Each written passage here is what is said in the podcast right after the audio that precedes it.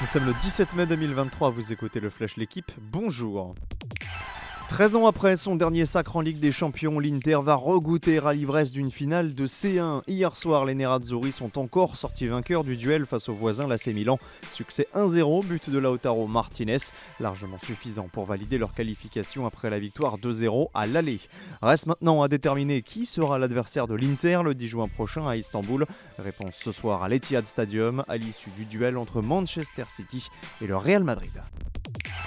Les coureurs du Giro ont vécu une journée galère hier. La dixième étape du Tour d'Italie s'est disputée dans un froid glaçant, sous la pluie. Outre les neuf non partants, quatre coureurs se sont ajoutés à la liste des abandons en cours d'étape, dont Alexander Vlasov, l'un des prétendants au podium. Autre tête d'affiche, Jevine a lui perdu plus de 10 minutes sur les principaux favoris. Et comme souvent sur ce Giro, l'échappée a résisté au peloton. Victoire de Magnus Kort Nielsen.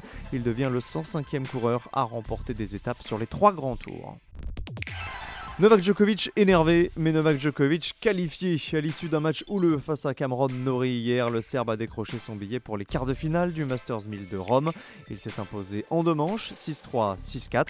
Qualification également de Daniel Medvedev, Casper Ruud ou encore Holger Rune. Yannick Sinner et Andrei Rublev, eux, restent à quai. Le tableau des playoffs de Betclic Elite est maintenant officiel et voici les affiches des quarts de finale. Monaco, Strasbourg, Boulogne-le-Valois, Cholet. Lasvel affrontera Le Mans et Dijon défiera Bourg-en-Bresse.